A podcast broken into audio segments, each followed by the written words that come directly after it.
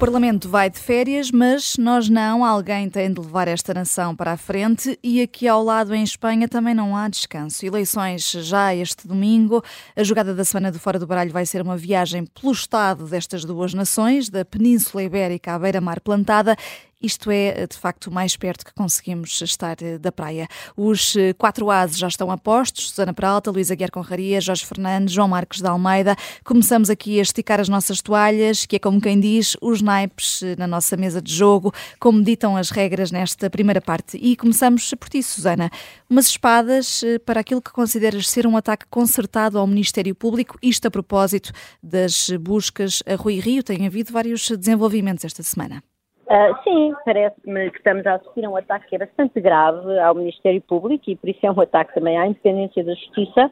Há um coro generalizado que vai, uh, que, que, vai desde uh, bem, do Presidente da Assembleia da República, do próprio Presidente do Conselho Económico e Social e de várias figuras destacadas de vários partidos políticos, por causa das buscas a Rui Rio, e começaram, aliás, com o próprio Rui Rio, no dia a seguir, ou dois dias depois, de ter sido alvo destas buscas judiciais, uh, em, em, em, defesa própria, portanto, com um manifesto de conflito de interesses, na SIC, uh, a atacar a justiça por, por, estar a fazer buscas a ele e ao seu partido, e sabendo nós agora que, por exemplo, Rui Rios obteceu à justiça, não sei qual é o grau, também não, não, não sou especialista em intervenções da Polícia Judiciária, mas quer dizer, Rui Rio uh, deixou os agentes da Polícia Judiciária três horas à porta de casa dele à espera. E, portanto, no mínimo, isso, isso digamos, uh, aconselhava algum decoro depois nas críticas posteriores à intervenção da Justiça, que pelo menos, não foi assim tão brutal, se os agentes tiveram a paciência necessária no respeito, enfim, da,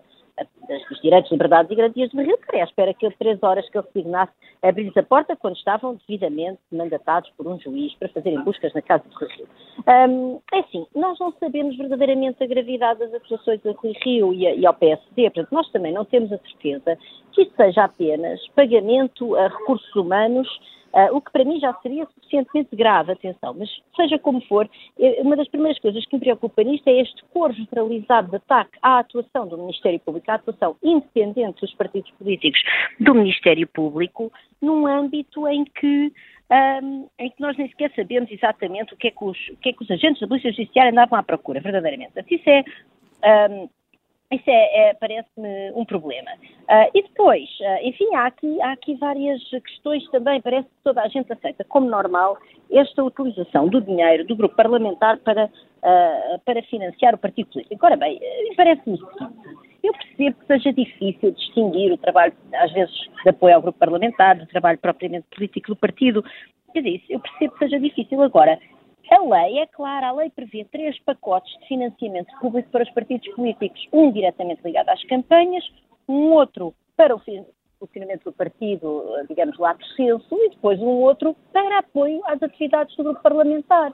Se, de facto, os partidos consideram que estes dois últimos montantes são o mesmo bolo, então que o legislem como bolo, porque senão nós, enquanto eleitores e enquanto contribuintes que pagamos isto, temos o legítimo direito de achar que nos estou a tentar enganar que no fundo há aqui uma possibilidade, e aliás há um estudo do Parlamento Europeu uh, que eu li a semana passada, e que indicia isso, que digamos, os partidos tenham alguma dificuldade em dizer aos eleitores, olha, precisamos de dinheiro para o financiamento partidário, e que no fundo disfarcem de apoio ao grupo parlamentar, que é algo que os eleitores podem aceitar de uma maneira uh, mais natural, para depois na mesma financiar o partido. Mas isso é desonesto, mas isso é não ético. De facto, Outro argumento que tem sido aduzido, que é o facto de Rui Rio não ter, o Rui Rio, esta prática de Rui Rio, e aparentemente comum aos outros partidos. Que é, também que vão ser investigados, diz o Expresso. Vão também ser investigados, mas repara, que o facto de isto não gastar mais dinheiro no bolo total não seja um problema. É nem mesmo um problema, estão-nos a enganar, então escrevam a lei um, de forma a que isto seja um bolo total. Depois, por outro lado, só para terminar, é evidente que o, o Ministério Público funciona com recursos públicos e que é importante haver uma racionalidade entre os meios utilizados pelo Ministério Público em certas investigações, os resultados que espera obter e a gravidade, etc. Isso é tudo. Uh, portanto, a utilização dos recursos públicos pelo Ministério Público deve estar sujeita a critérios de eficácia e racionalidade comuns a todas as outras políticas públicas. Agora, isso não se avalia com um caso em particular. Isso avalia-se com uma análise uh, abrangente a toda a atuação do Ministério Público e da Justiça, e realmente não vou agora aqui negar que Portugal tem problemas de justiça. Agora, parece muito preocupante, mesmo muito preocupante, que haja um ataque concertado do poder político à atuação do Ministério Público, não respeitando o princípio da independência da justiça, que é o princípio fundamental, e sobretudo quando a justiça está precisamente a a, a, investigar a atuação dos partidos. E depois, eu finalmente, só para terminar, o que é que gostávamos? Eu gostava de saber qual seria o grau de indignação se perante uma denúncia anónima de má utilização de dinheiro público por parte de um partido, o Ministério Público não fizesse nada. Aí estava tudo bem. Ah, eu acho que realmente nós temos de refletir muito bem neste, neste excessivo poder dos partidos uh, na nossa democracia, porque a nossa democracia não pode ser capturada pelos partidos. Os partidos são agentes importantes da democracia, mas os donos da obra continuamos a ser nós, os cidadãos. Hum. É, temos aqui um semi-trunfo do João Marcos de Almeida. Houve aqui alguma desproporcionalidade na atuação do Ministério Público, João? Parece-te que sim? Sim, olá, Vanessa. É mesmo um semi-trunfo porque eu concordo com praticamente tudo o que disse a Susana e houve claramente aqui uma espécie de um bloco central uh, que rapidamente apareceu para criticar e enfraquecer a justiça. Uh, paradoxalmente, Rui Rio conseguiu o seu sonho depois de deixar de ser líder do PSD, que foi criar um bloco central momentâneo, mas criou um bloco central. O meu único reparo, e não é o que a Susana disse diretamente, mas é a atuação da justiça, e também houve algumas críticas nesse sentido com as quais eu concordo, é que a justiça, sabendo este clima que existe em Portugal, também se põe a jeito, sobretudo, ao avisar a imprensa e os canais de televisão para o que ia fazer buscas da casa do Rui Rio. E eu acho que a justiça perde muito em construir e criar este circo mediático durante as suas investigações. Se é verdade, e eu concordo em absoluto, que o poder político tem que respeitar a independência da justiça, a justiça também tem que fazer o seu trabalho sem estar aliado ou sem fazer este tipo de uh, concessões à imprensa, sem avisar a imprensa e fazer as buscas com descrição e, e, sem, e sem este aparato todo. É a Susana concorda contigo, está só aqui a dizer. Hum. E, e, portanto, uh, fica, fica aqui uh, este, este, este semitrunfo do, do, do, João, mas aqui concordando ao mesmo tempo também uh, com a Susana Peralta. passamos para a próxima carta, e que é de Copas. Vamos de espadas diretamente a Copas, Luísa Guerra Conraria, para uma investigadora do Centro de Estudos Sociais de Coimbra, que é investigadora lá no, no SES há 37 anos. É verdade, desde 1986. Eh, as minhas copas vão para Gaça Carapinha, que escreveu hoje um artigo no público em que faz uma defesa explícita, diria quase que apaixonada, de Boaventura Sousa Santos, em relação às acusações de, de, que, de que ele tem sido alvo, não é? Portanto, e começa por atacar o capítulo que foi publicado naquele livro, dizendo que o artigo, que o capítulo de científico tem muito pouco. Diga-se que, e portanto, e critica o aquele artigo desse ponto de vista científico, dizer que aquilo de, eh, não tem objetividade, não tem distância suficiente para ser um artigo, para se poder classificar como científico. Eu digo essa passagem, concordo completamente com essa crítica. A diferença é que eu acho que exatamente a mesma crítica se aplica a 90% da investigação que é feita no SES de Coimbra. Aliás, quando se abre a página do SES, uh, o SES é apresentado, o primeiro parágrafo apresentado diz que o SES se dedica, se dedica, à produção de conhecimento crítico para transformar a sociedade. Não diz propriamente que o seu objetivo é, é, é a verdade, que seria verdadeiramente um objetivo, que devia ser o objetivo da ciência. Uh, mas pronto, Graça Carapinha, muito imparcialmente, acha que, ao contrário uh, daquele capítulo, a investigação científica que se faz no SES, de que ela é investigadora sénior, é, é de excelência. Uh, mas pronto. Uh, o que já me choca bastante, ainda mais, digamos assim, é que ela defende a censura, isto é objetivamente uma censura, que a editora fez ao suspender a venda do livro onde foi publicado o tal artigo. Uh, e isto é um ato de censura, porque gostemos ou não do artigo, consideremos-lo ou não pessoalmente científico, a verdade é que ele passou por uma revisão entre os pares e foi publicado. E são os critérios que existem. Claro que se fosse baseado em dados falsos, em dados laboratoriais inventados, há todos os motivos para o retirar, mas não é verdade.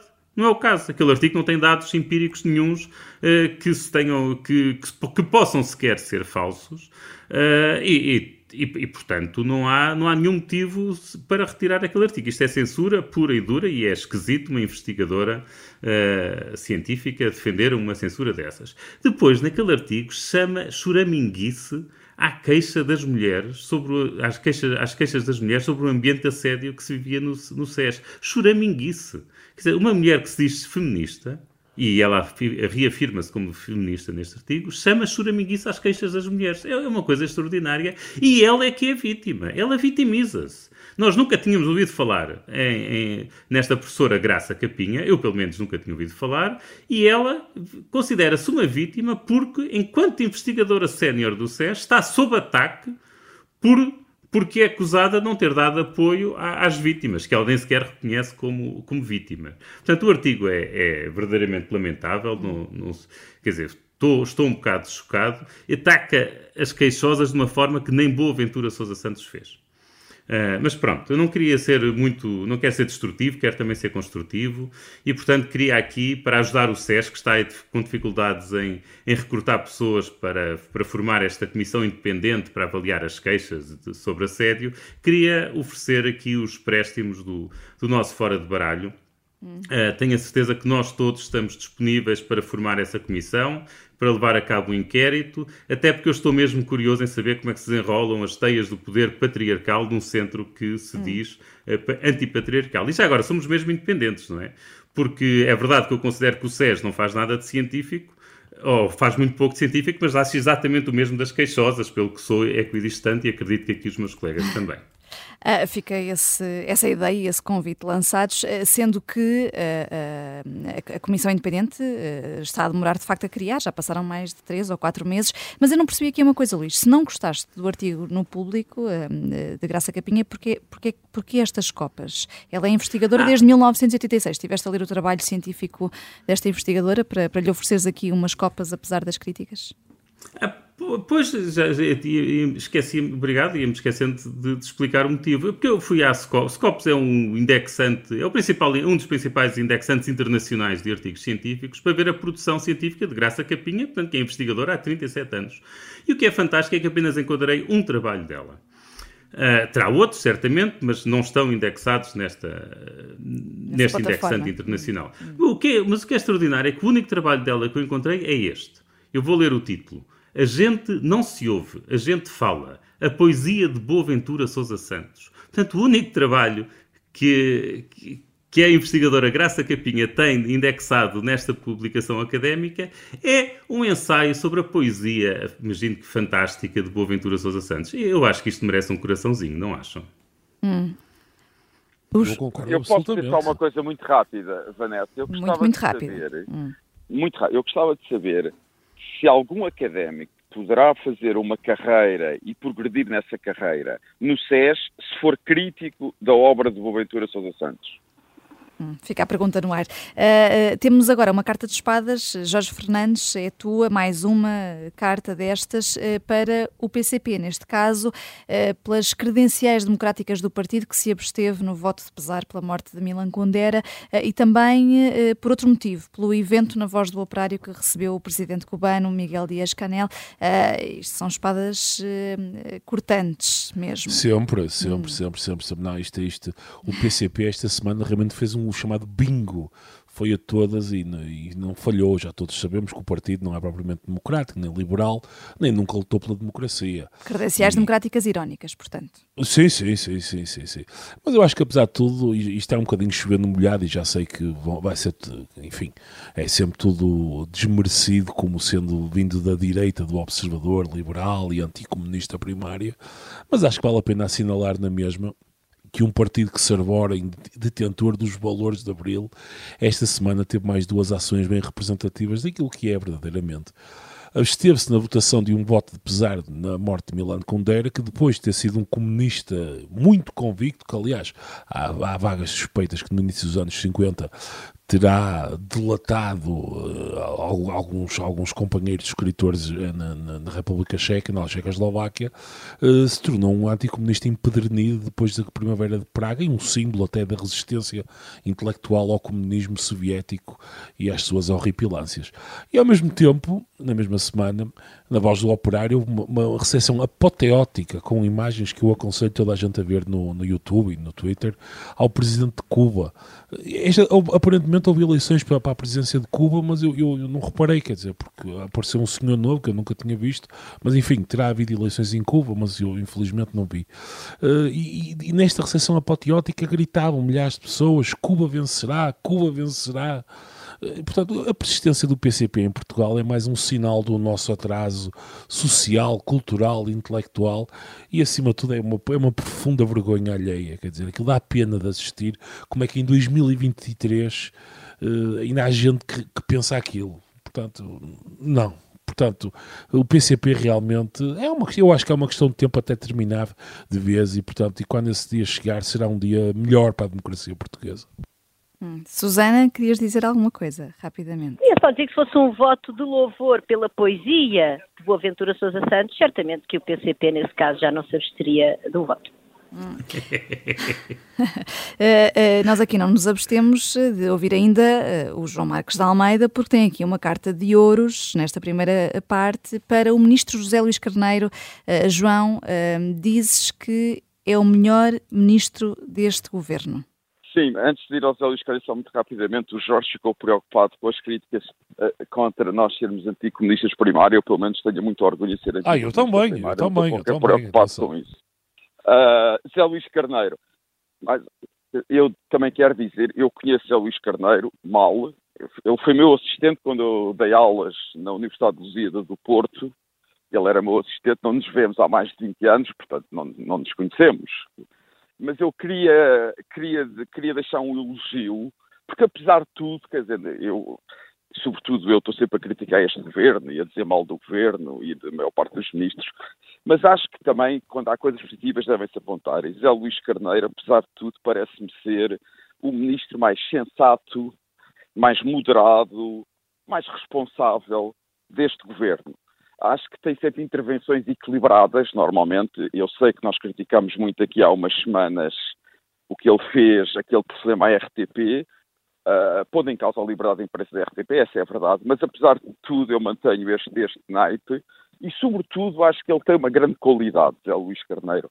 Acho que não é, não está completamente possuído pela vaidade quando nós vimos muitos dos ministros deste governo, Pedro Nuno Santos já não é ministro, mas Pedro Adão e Silva e outros, são de uma vaidade. Para eles a política é um exercício de vaidade, de aparecerem, de estarem nos holofotes. Eu acho que José Luís Carneiro é capaz de colocar os seus interesses individuais, em muitas ocasiões, subordinados aos interesses do governo e aos interesses nacionais, e mostra uma certa humildade que eu acho que é um bom exemplo para a política. Portanto, não são os ouros altos, apesar de tudo ele é ministro do mau governo, uh, mas gostava de deixar uma palavra porque, porque há muito tempo que eu tenho acompanhado, acho que e, e tenho admirado a postura e o comportamento de Zé Luís Carneiro, que é claramente diferente uh, da maioria dos seus colegas de governo. E é muito raro uh, elogiares o governo aqui. A Susana Prata, tens um as de, de trunfo? É, eu queria dizer que, que, o nosso, que o nosso grande amigo José Luís Carneiro, em primeiro lugar, disse que a liberdade de expressão não podia colocar em causa a imagem e prestígio das instituições. Depois disse que afinal já não era assim tão grave porque o cartoon era sobre a polícia francesa e não era sobre a polícia portuguesa, como se isso importasse, e como se o objeto de um cartoon fosse importante para a, a, a, liberdade absoluta do cartunista de fazer o cartão que entenda. E depois, quando foi mais apertado, já no fim de semana, disse: Não, eu liguei para o presidente da RTP, mas na verdade eu acho que a liberdade de expressão é muito importante. O que eu queria mesmo era descansar ou dar tranquilidade às forças de segurança. E pronto, mais não digo. O meu tom E não podes dizer, temos mesmo de fazer uma pausa a seguir à jogada da semana.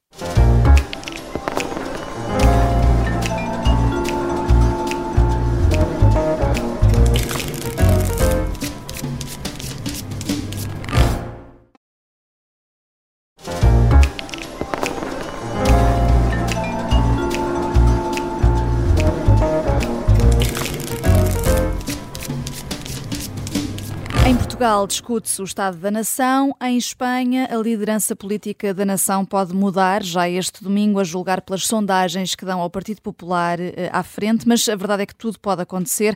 Eh, temos, portanto, uma dupla jogada da semana a olhar aqui para os ventos políticos destes dois países, no cantinho da Europa. Eh, começamos com os nossos vizinhos, que por lá o ambiente fervilha mais neste momento, política e literalmente também.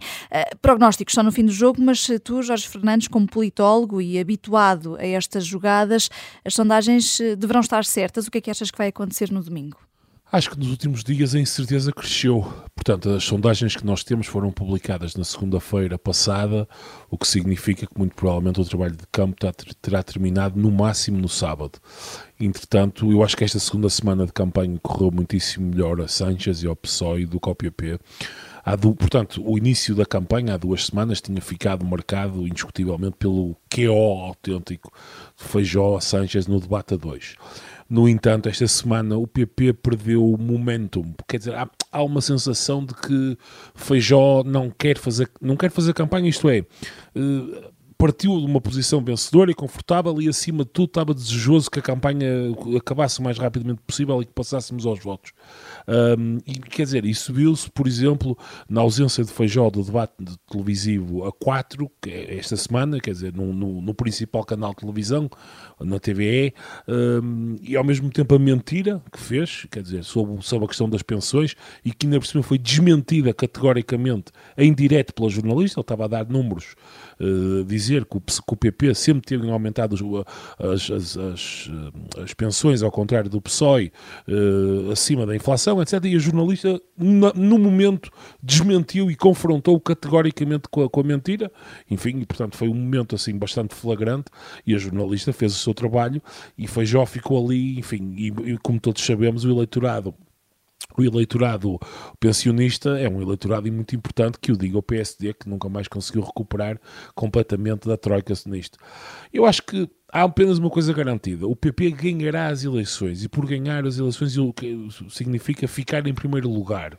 No entanto, eu acho que há uma grande questão em aberto: qual dos dois blocos formará governo? O PP tem o, claramente a possibilidade de fazer governo com o Vox. No entanto, essa é a sua única possibilidade de coligação, enquanto Sanches tem a coligação, e, e Sanches vai ficar em segundo lugar, quer dizer, a ideia de Sanches em primeiro lugar está, na minha opinião, completamente afastada, mas Sanches tem a possibilidade de fazer uma coligação com o Sumar e há cerca de 30 a 40 deputados de micropartidos, coisas como a coligação canária, o PNUB, uma coisa, Teruel existe, que já tem um deputado, Teruel é uma, é uma, é uma cidadezinha perdida no meio de Navarra, e portanto Sanches pode, com, com o Sumar e com estes todos pequenos partidos, dar-lhes qualquer coisa a cada um, hum. e pode de facto montar aqui um bloco que impeça a investidura do PP. E portanto, ainda por cima e este é o meu segundo ponto, depois termino, o bloco da direita, portanto, somar e, desculpem, uh, eh, PP e Vox parecem estar a anular-se mutuamente, isto é, o, o, Vox fez uma campanha péssima, quer dizer, acho que, acho que isto é uma coisa que mesmo as pessoas de direita acho que reconhecem isto, o Abascal foi muito mal mesmo, uh, e vai perder muitos deputados, portanto, o, Abascal, o Vox neste momento tem 52 deputados, as melhores sondagens davam 35, 39, mas o mais provável é que anda ali 35, 37, portanto, vai perder bastantes deputados. E o que acontece é que o crescimento do PP, em vez de se estar a dar à custa do PSOE e do centro, está-se a dar fundamentalmente comendo o Vox, digamos assim. A estratégia aqui tem passado um bocado pelo voto útil? Certo, certo, mas quer dizer, mas, mas vamos ver, o problema disto é que pode haver uma reconfiguração à direita com um Vox muito mais fraco e um PP mais forte, uhum. mas quer dizer, mas isso pode não ser suficiente, digamos assim, para que a direita, o bloco da direita, tenha uma maioria absoluta. Sim. E portanto aí entrará o cenário de o PSOE em segundo lugar e uma maioria de esquerda no Parlamento. Há uma coisa à geringonça tipo Sim. 2015. Sim. Eh, e se o PP vier a precisar da extrema-direita, do Vox, para formar governo, eh, João Marcos de Almeida, abre-se a porta a uma solução semelhante em Portugal?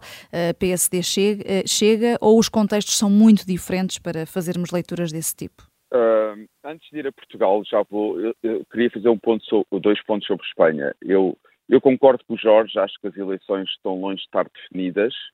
Uh, não há nada certo qual será o bloco maioritário, e aqui estamos a falar de blocos, não estamos a falar, porque nenhum, nenhum partido, nem o PP nem o PSOE terão maioria absoluta, portanto o que estamos a falar é de blocos. E é óbvio que, uh, falando de blocos, o PP tem que fazer uma coligação com o Vox, tal como o PSOE tem que fazer uma coligação com o Smart, dependendo das maiorias ou à direita ou à esquerda. Em segundo lugar, eu queria fazer um ponto muito interessante que apareceu nas sondagens em Espanha, Ainda em relação a isto, ao PP, desculpem, eu acho que Feijó perdeu muito ontem no debate, não ter ido ao debate e ter ido só três dos líderes. Eu acho que a democracia é sempre mal quando alguém foge a um debate.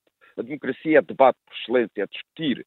E Feijó acho que teve muito mal e pode ser penalizado também nas eleições por isso. Não sei, não faço a mínima ideia como é que o eleitorado espanhol vê estas faltas de comparências a debates. Mas queria realçar outro ponto que, em relação ao, ao Vox.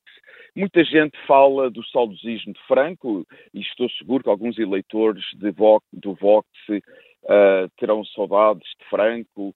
Uh, mas eu gostava de sublinhar que, segundo as sondagens, a maioria do eleitorado de Vox são eleitores jovens, são eleitores que vão dos 18 anos aos, aos 40. É a grande maioria de eleitores de Vox. Portanto, as pessoas em Espanha, os tais reformados, que têm mais memórias de Franco, não têm qualquer saudades de Franco, pelos vistos, e bem, e portanto não votam no Vox. Uh, são os mais jovens que votam no Vox, quer dizer, as pessoas podem dizer que é um partido radical, mas não tem necessariamente, a sua aceitação em Espanha não tem a ver com o saudosismo de, Franco, pode ter a ver com outras razões, seguramente tem a ver com outras razões, pode haver outras razões para o radicalismo, mas não é o saudosismo de Franco que leva a maioria dos eleitores de Vox a votarem no Vox. Uh, Portugal, eu acho que em Portugal, quer dizer, não é que Portugal tenha semelhante à Espanha. A razão porque eu acho que o mais provável, se houver uma maioria de direita em Portugal, quando houver eleições, maioria de direita, eu digo PSD, Chega, Iniciativa Liberal, eu acho que de uma maneira ou de outra, talvez só no Parlamento, o Chega vai fazer parte dessa maioria. E isto não tem a ver com a Espanha, tem a ver com a decisão que António Costa tomou em Portugal em 2015.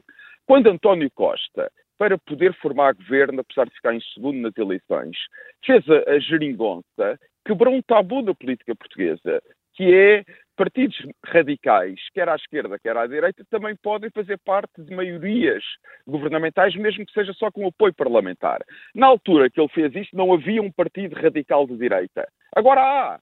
Mas isto não se pode aplicar só ao PS, também se vai aplicar ao PSD, porque senão não há uma igualdade básica de um regime democrático, que é os dois maiores partidos estarem em igualdade de circunstâncias nas suas políticas de coligações. E, portanto, eu acho que o Chega, se participar de uma coligação de direita, participará por causa do antecedente de 2015 em Portugal, de António Costa, e não pelo que se passa em Espanha. Embora concorde que quer em Espanha, quer em Itália e muitos outros países do norte da Europa, a chegada da direita populista e mais radical ao governo vai acabar por normalizar esses partidos na política europeia. Pois, aqui é um, um efeito uh, contágio, talvez. E António Costa, como é que estará a olhar uh, para este ato eleitoral uh, em Espanha, Luís? estará preocupado com uma eventual derrota do PSOE mais porque é o partido irmão do PS ou pelas ambições que ele próprio, António Costa, tem na Europa? É que pode vir a ter eventualmente concorrência de Pedro Sánchez, se vier a admitir-se? Deixa-me aqui sublinhar aqui uma coisa que eu, em que eu concordo com, o João. As sondagens não, não têm sido só em Portugal, têm sido em vários países europeus. As sondagens têm-se enganado bastante. Uh, ou seja, quer dizer, o erro das sondagens parece ir para além daquele erro, daquela margem de erro que, que é publicada e, e que é cientificamente correta. Portanto, parece-me que nós, à margem de erro, temos de adicionar outra margem de erro e no caso de Espanha uh, ainda há outros problemas, que é o facto de não poderem ser feitas sondagens nas últimas semanas. Eh, de campanha, depois são publicadas em países estrangeiros, mas depois não há grande controle de qualidade sobre esse tipo de sondagens e, portanto, eu diria que neste momento, eu nem sei se a eleição está aberta ou, ou está fechada, quer dizer, mas simplesmente acho que não temos informação eh, suficiente que nos permita fazer grandes, grandes prognósticos. Hum. Portanto, como diria o João Pinto, ali do Porto, aqui para agrado do, do, do João, prognósticos acho que só mesmo no, no fim do jogo. Uh, em relação à pergunta que, que me fazes, eu, eu, não sou, eu não sou especialista nestes assuntos europeus, mas a ideia que eu tenho é que para presidente do Conselho Europeu não costumam ir uh, primeiros-ministros derrotados.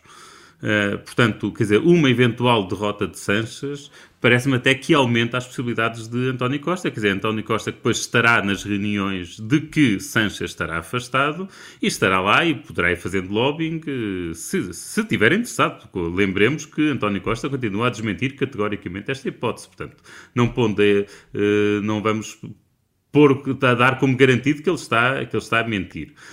mas pronto, se de facto estiver interessado, ele pode ir fazendo lobbying, enquanto que Sanchez não terá ninguém a fazer lobbying por ele, porque obviamente também não vai ser o, também não vai ser o líder da, do, do, possível governo de direita em Espanha que estará preocupado em arranjar-lhe um emprego na, na, Europa, ou pelo menos que estará muito preocupado.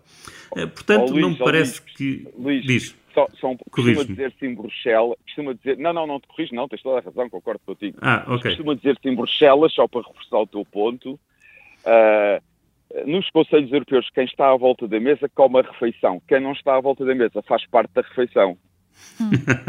pois foi o que aconteceu, por exemplo, lembro com o António Vitorino, não é? Portanto, era um suposto favorito e depois saiu de lá uh, Barroso como Presidente da Comissão Europeia. Uh, mas, mas uh, se, quer dizer, se há alguma coisa que acho que preocupa António Costa é, é o ver que, apesar dos bons resultados eh, económicos em Espanha, lembremos que Espanha é dos países que tem a, a, taxa de inflação mais baixa. É verdade que há custa também de um aumento de dívida pública bastante elevado, mas acho que os eleitores espanhóis não têm grande consciência disso. Aquilo que têm consciência é que a inflação é das mais baixas a nível europeu e com o país finalmente a recuperar e a crescer, a, a verdade é que mesmo assim. Uh, o, o incumbente pode perder as eleições. Eu acho que isto é um sério aviso para o PS para as futuras eleições, porque apesar da economia, como falarei a seguir, se calhar, se tiver tempo, estar a melhorar em Portugal, há, um, há uma coisa muito interessante na, no aspecto ele, nas eleições e na importância da economia. Hum. É que a economia é muito mais importante nas eleições quando corre mal. Quando corre mal é muito importante para penalizar quem está no governo. Quando as coisas correm bem, uh, os assuntos costumam ser outros. Eh, e, portanto, o, os, os, eleitores valorizam outros aspectos da governação e, neste caso de Espanha, parece-me terá valorizado bastante as coligações um bocado, um bocado absurdas, direi mesmo, que, que Seixas foi fazendo ao longo dos últimos anos. Eh, e tivemos esta semana o último debate entre os partidos, sendo que o PP eh, não participou. Eh, o líder do Vox estava sozinho a representar a direita, Susana Peralta, saiu mais fragilizado deste, deste debate. Ele mostrou algum desconhecimento, por exemplo, no que toca à realidade dos agricultores em Espanha. Achas que o debate pode ter sido decisivo para, para os indecisos, para, para esse voto, para captar esse voto? Eu não, não faço ideia se é ou não é decisivo para os indecisos, até porque, uh, enfim, eu julgo que o eleitorado do Vox, e estou a falar completamente de cor, no sentido que não tenho conhecimento de estudos específicos acerca da realidade espanhola, mas são, um, são em, princípio um, é, em princípio um eleitorado que não está, uh, dificilmente está indeciso entre o Vox e outro partido. É provável que, por exemplo, o Vox recrute muito mais eleitores à abstenção, mas uh, Jorge, corrige-me se eu estiver a dizer algum disparate, porque é, de facto, estamos a falar de um partido com posições muitíssimo radicais relativamente aos, aos, aos progressos sociais uh, das últimas décadas, que são mais ou menos património comum da nossa, da nossa União Europeia, Uh, e que, em que de facto me parece improvável que estejam, por exemplo, indecisos com Feijó, que é apesar de tudo um líder, enfim, uh, dentro do género líder PP, uh, razoavelmente moderado. Um, não, eu acho que, que, o debate serviu para mostrar de facto que, que o partido de Abascal é um partido muito bom, com slogans para, digamos, atrair lá está esse eleitorado que está à procura uma certa contra-revolução social uh, e menos informada acerca da realidade do terreno. Eu gostava de chamar aqui a atenção que uh, a Yolanda Dias atacou, uh, atacou a Bascal por o Vox ter votado contra, contra aumentos do salário mínimo, que foi uma asneira. O próprio El País, insuspeito de ser um jornal, digamos, próximo da Bascal, acaba por categorizar como falso, no facto cheque, esta frase porque de facto o salário mínimo não é votado no, no Congresso dos Deputados e, portanto, bom, o Vox não pode ter votado nem a favor nem contra. Ainda assim, ainda assim, em 2021 uh, ah, uma, houve de facto declarações uh, da parte responsáveis do voto relativamente ao aumento do salário mínimo, que são ao arrepio de toda a evidência científica que nós temos hoje em dia relativamente ao aumento do salário mínimo. Por exemplo, afirmando que os aumentos do salário mínimo vão gerar desemprego, etc., quando nós sabemos hoje em dia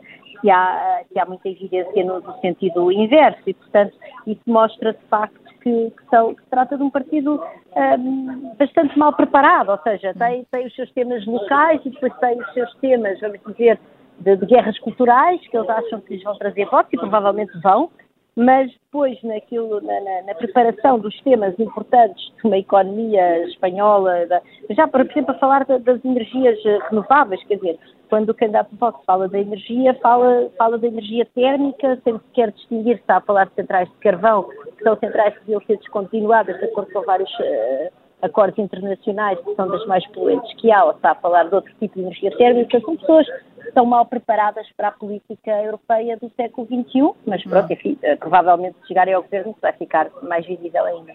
Temos de esperar por eh, domingo e há emissão especial aqui na Rádio Observador a partir das eh, seis da tarde para acompanhar essas eleições em Espanha e se por lá a política está ao rubro, em Portugal ficou só um bocadinho mais morna, se bem que esta semana ainda tivemos mais uma demissão no governo do secretário de Estado da Defesa, que é arguído num processo de corrupção, mas digo mais morna por causa do debate do Estado oh, Vanessa, da Nação. Foi assim, de um assim. secretário de Estado hum a admissão do site já, já não é notícia em Portugal. pois, tem e sido. É a cauda, tem sido umas atrás das outras. Uh, uh, Luís, olhando para este debate do Estado da Nação, e agora estas nossas, esta nossa segunda parte da jogada da semana tem que ser um pouco mais rápida, uh, mas António Costa fez um discurso centrado no crescimento económico, fez bem. É eu sei que tens aí um 6 de ouro na manga para a resistência da economia portuguesa às intempéries. É, é, verdade. Portanto, os ouros é para. É porque de facto acho que é, o comportamento da economia portuguesa tem sido surpreendente. Quer dizer, e, e isto é uma questão de honestidade intelectual, porque se me forem ouvir, se forem ouvir as entrevistas que eu dei na altura em que começou a guerra da Ucrânia, o que eu antevia para um ano e meio depois era bastante pior do que o atual cenário. A verdade é que a economia está bem, o desemprego é baixo, o emprego vai aumentando, atraímos imigrantes, o investimento direto estrangeiro está, em 2022 aumentou bastante, provavelmente em 2023 vai acontecer o mesmo, Bem, e as previsões para o crescimento económico são, são revistas em alta. Bem, e isto, é, isto de facto é fantástico. Por isso, os meus ouros, o meu 6 é porque, apesar de tudo, não dou mais do que um 6 porque não vivemos num paraíso. Não é? Nós temos muitos problemas concretos e problemas uh, concretos ligados Há inflação que tem impactos muito diferentes de pessoa para pessoa, dependendo da, uh, da sua capacidade negocial de salários e dependendo do seu padrão de consumo, e também a questão das subidas das taxas de juro, que também tem impactos uh, muito diferenciados de família para família. Não, não se pode dizer que o aumento das taxas de juros prejudica toda a gente, mas de facto há famílias que são muito prejudicadas. Mas a verdade é que com a economia a funcionar bem, há capacidade para resolver estes problemas, como outros, como o da educação ou da saúde. Agora, para isso é preciso uma boa governação, mas isso já é outro comentário, quer saber se, se a governação está a ser boa ou não. A economia portuguesa, de facto, acho que está, que está muito bem e, portanto, concordo bastante com António Costa eh, numa visão otimista que tenha sobre a economia portuguesa. Hum. O, onde discordamos é que ele, com certeza, acha que o mérito é do governo e eu não atribuo grande mérito ao governo. Hum, João? Exato. Este último, eu ia fazer este último ponto do Luís. Uh, quer dizer, o governo poderá ter algum mérito, sobretudo em políticas financeiras, de finanças públicas, uh, mas o grande sim, mérito. Sim, parece, aí tem mérito. É? É que, é- aí dou-lhe mérito. E, e, sim, e, mas o grande mérito, e, e, é este o elogio que quero deixar, é sobretudo para muitos empresários, para muitas empresas, e sobretudo pequenas e médias empresas, porque um dos fatores que explica o bom desempenho da economia portuguesa é o, o aumento das exportações. Portugal é um país que está a exportar mais. O que, e isso deve-se aos empresários que exportam. Também se deve a grande medida ao turismo, que é, hum. que é considerado exportação, como sabemos. Mas, mas, isso também é um mérito de empresários, de hotelaria, de, de restaurantes, de pequenos e médios empresários. Portanto, eu acho que o bom desempenho da economia portuguesa sublinha mais uma vez que o grande motor da economia são, é a iniciativa privada, são os empresários, os comerciantes e, sobretudo, pequenos e médios empresários que nós não, não, não são conhecidos, não são públicos, mas que são eles que fazem a economia portuguesa crescer e, e, eu acho que eles merecem o nosso elogio e as nossas felicitações. Hum. Uh, uh, Jorge Fernandes, uh, sei que estás deprimido com aquilo que, que ouviste ontem, um dois de paus para, para a oposição, para os partidos. Não, não é só necessariamente para a oposição, é para todo o debate, achei o debate paupérrimo eh, de parte a parte, quer dizer, não é uma questão só do Primeiro-Ministro ou da oposição, de, de, de, qualquer pessoa medianamente informada consegue antecipar exatamente o que é que cada um deles vai dizer, quais são os trunfos que vão jogar. Portugal parece que está preso numa roda. Quer dizer, há, esta questão que o Luís falou e o João, e deixem-me só sublinhar aqui em 10 segundos que, curiosamente, o modelo que agora Costa tanto exalta era um modelo, o modelo económico de Costa, era um, era um modelo de consumo interno e de dar salários às pessoas. O modelo que está a alavancar o sucesso de Portugal, no fundo, uma combinação de exportações e turismo, era um modelo, eh, enfim, ironicamente, da, da PAF, de Passo Escolho há esse detalhe, mas vamos, vamos, vamos, vamos fingir que, que não tem interesse nenhum, não é? Mas, mas quer dizer, olhando para aquilo. Mas tem, uma... tem muito interesse, Jorge, ainda bem que o dizes. Não, eu, quer dizer, é, é fascinante, porque o, o, este modelo, é o modelo não era como é o modelo que António Costa defendia. Exatamente. Exatamente. Portanto, só, isto é, tem esta, há esta ironia do destino, não é? Que hum. o que está a alavancar a governação dele é o modelo do, do adversário. Mas enfim. Ah, seguimos uh, deprimidos agora só para ouvir ainda a Susana Peralta. A sim, Susana, mas continuamos deprimidos, o ponto é esse. É. Eu vou, eu vou partilhar a minha depressão com, com a ausência relativa do problema enorme da educação no debate, exceção feita a, a, pelo menos, pelo menos, sendo que eu estou fora de Portugal, portanto não ouvi todo o debate, mas pelo menos certamente a deputada Carla Castro trouxe esse assunto ao debate, e eu queria dizer o seguinte, no dia 7 de julho, o Ministro da Educação uh, tinha dito que, que o plano de recuperação das aprendizagens estava a correr bem e tal, mas disse que iria prorrogar, mas não tinha ainda prorrogado, e isso havia aí alguma preocupação do lado das escolas e tal, e isto foi a 7 de julho. E agora, o que soubemos esta semana foi que, de facto, o famoso plano de recuperação das aprendizagens ia ser prorrogado sem o reforço do crédito de professores. O crédito de professores, no fundo, são mais horas letivas dadas às escolas. Portanto, têm um montante adicional de orçamento para contratarem professores, sendo que o que a evidência internacional nos mostra é que as aprendizagens se recuperam com o equivalente às explicações, vamos dizer assim, que se podem, obviamente, implementar nas escolas públicas, em grupos pequenos, etc. Hum. E João Costa diz que uh, não há dinheiro de fundos europeus e que por isso suspende esta medida. E diz depois que há uh, que dá prioridade às medidas que revelaram uma maior eficácia, sendo que a medição desta eficácia nos relatórios de progresso tem sido verdadeiramente patética. E outra vez eu vou ser obrigada a destacar a iniciativa liberal que enviou uma, uma carta ao Ministério da Educação, Ministro da Educação, pedindo detalhes acerca desta eficácia, no fundo. Se mediu assim a eficácia e tem hum. tanta evidência de coisas melhores do que horas extra de professores para fazer recuperar as aprendizagens, então mostra-nos lá a evidência, vou ficar, junto com os deputados da bancada liberal, ansiosamente à espera da resposta do Ministério, sendo que já sei perfeitamente qual é, mas é de facto muito deprimente que um país precise de fundos europeus para pagar horas extras de professores a uma geração de crianças que fechou em casa durante meses a fio por causa de uma pandemia. E é com este sentimento que terminamos o Fora do Baralho. Vamos terminar só com uma... A evolução liberal da Susana. Hum. Deixa-me dar copas à evolução liberal da Susana. Fica registado. É Fica registado. Vamos terminar com uma homenagem uh, e aqui está ela. A Jane Birkin, a cantora e atriz anglo-francesa que morreu esta semana, foi a Susana Prota a escolher a música Soixante Navani Erotique. Terminamos agora Fora do Baralho. Eu sou Vanessa Cruz. Até para a semana, sexta ao meio-dia.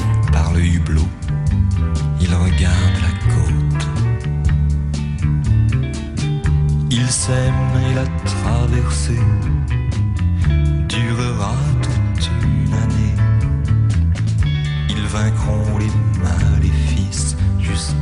soixante-dix. Soixante